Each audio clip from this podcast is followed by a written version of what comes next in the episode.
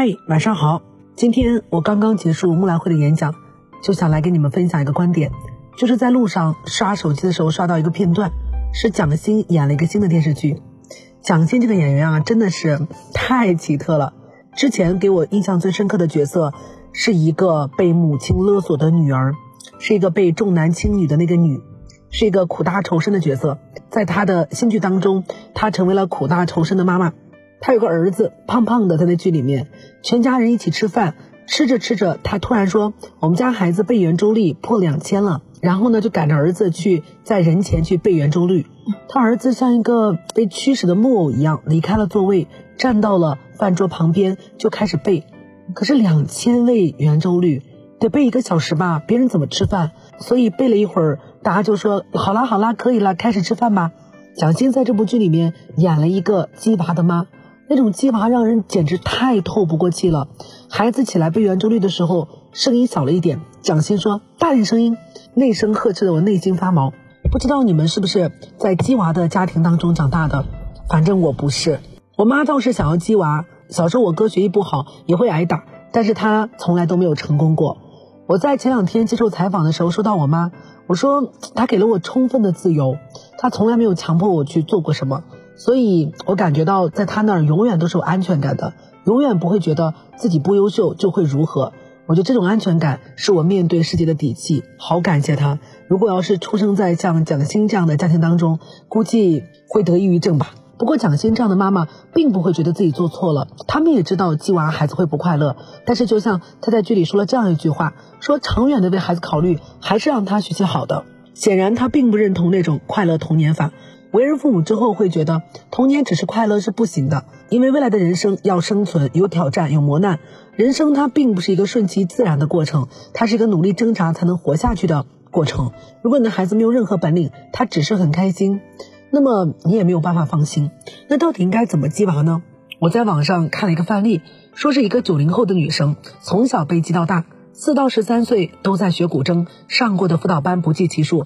小学期间还学过一年的芭蕾、一年的跆拳道、一年的工笔水墨和一年的素描，涉猎广泛。初中的时候给喜欢的杂志投稿，发表一些文章和小说，因为这些文章进到了北京四中的实验班。高中学校的社团很多，跟同学一起走过五个省份，背着摄影包拍了部尘肺病题材的纪录片。靠着这部片子募捐到了五万块钱，支援片中的农民工友们做了洗肺手术。某个寒假去美国交换，回国出了一本散文集。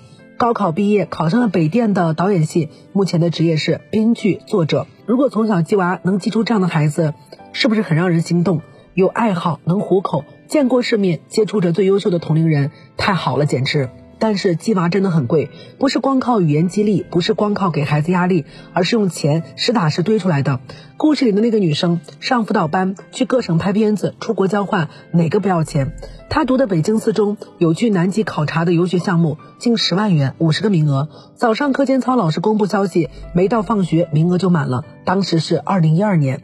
除了钱之外，还有精力和人情的打点。那个女生的妈妈为了女儿幼升小的简历好看一点，又是送礼又是送钱，才让机构的古筝老师帮女儿争取了一个在剧院演出的机会。幼升小，妈妈印了五十多份简历，一所一所小学的跑，被拒绝了无数次。监督孩子练古筝，陪女儿做题，带女儿上培训课，跟家长们保持着密切联系，获得重要的教育情报，这些不是很多妈妈能坚持得了的。所以说，如果你只是鸡娃，娃会疯。最好的鸡娃教育是家长在自己的人生路上足够努力，给孩子去打样板。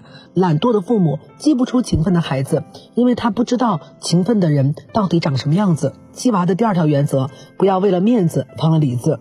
为为什么我们要鸡娃？记住，我们不是为了让孩子比别人更好，而是我们希望我们的孩子有在这个社会上存活下来的本领，他的人品周正、人格健康，还有具备一定的能力。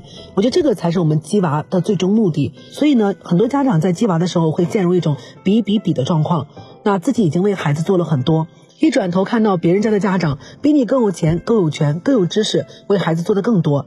然后呢，觉得自己的孩子已经很优秀了，发现别人家孩子被家长带着去东非大裂谷体验式学习，被中院的院士带着搞专利发明，三年级就拥有了大学生的英语水平，在模拟联合国社团里面用英语讨论非洲饥荒、美国枪支管理等等问题。于是呢，很多家长就变得着急。这个时候呢，与其说是你想鸡娃，不如说是你怕自己输，因为跟别人比不过，就只能赶着孩子去上，激到最后家长都疯魔了。鸡娃是为了里子的好，不是为了面子的好。不要为了面子上能比别人好，就把孩子往死里搞。第三个原则：风物长宜放眼量。这句话什么意思？对一切的风光景物都要放开眼界去衡量。我今天在演讲当中提到了一个事情，我说人生好像从来都没有什么巅峰时刻。我感觉我一直都在爬坡，爬坡的过程很痛苦，终于爬到了那个最高峰，顶顶多就那么一瞬间很快乐，然后呢又会进入下坡路，就更痛苦了。反正就是痛苦加上痛苦，我觉得人这一辈子好像很多时候都是这样的。不要总是看眼下一时一刻。当你在低谷的时候，你得想着我正在爬坡，我会迎来巅峰时刻。当你在下坡的时候，你也得知道我得忍受这个下坠的过程，重新找到爬坡的方向。养娃也是一个长久战。我们刚刚说到那个女生的故事，里面有个细节啊，就是她写小说。她初二的时候呢，非要辍学写小说。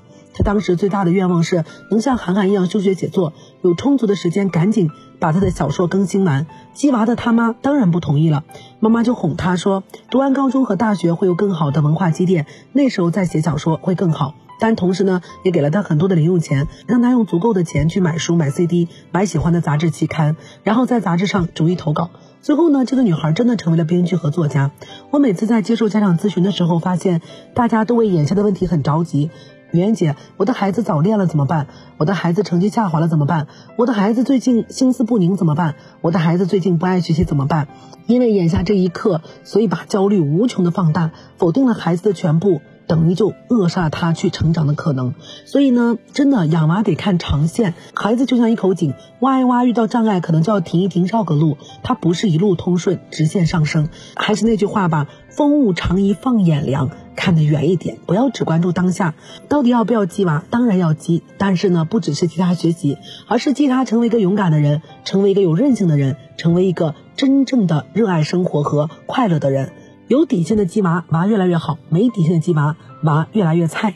我们给孩子鸡娃，是希望给他的人生系个安全带，而不是去抢他的方向盘。如果你总是逼迫他往哪个方向走，那最后他永远都不会开这辆人生的车了。晚安。更多文章可以关注我们的公号“逆流而上”，流就是刘媛媛的流。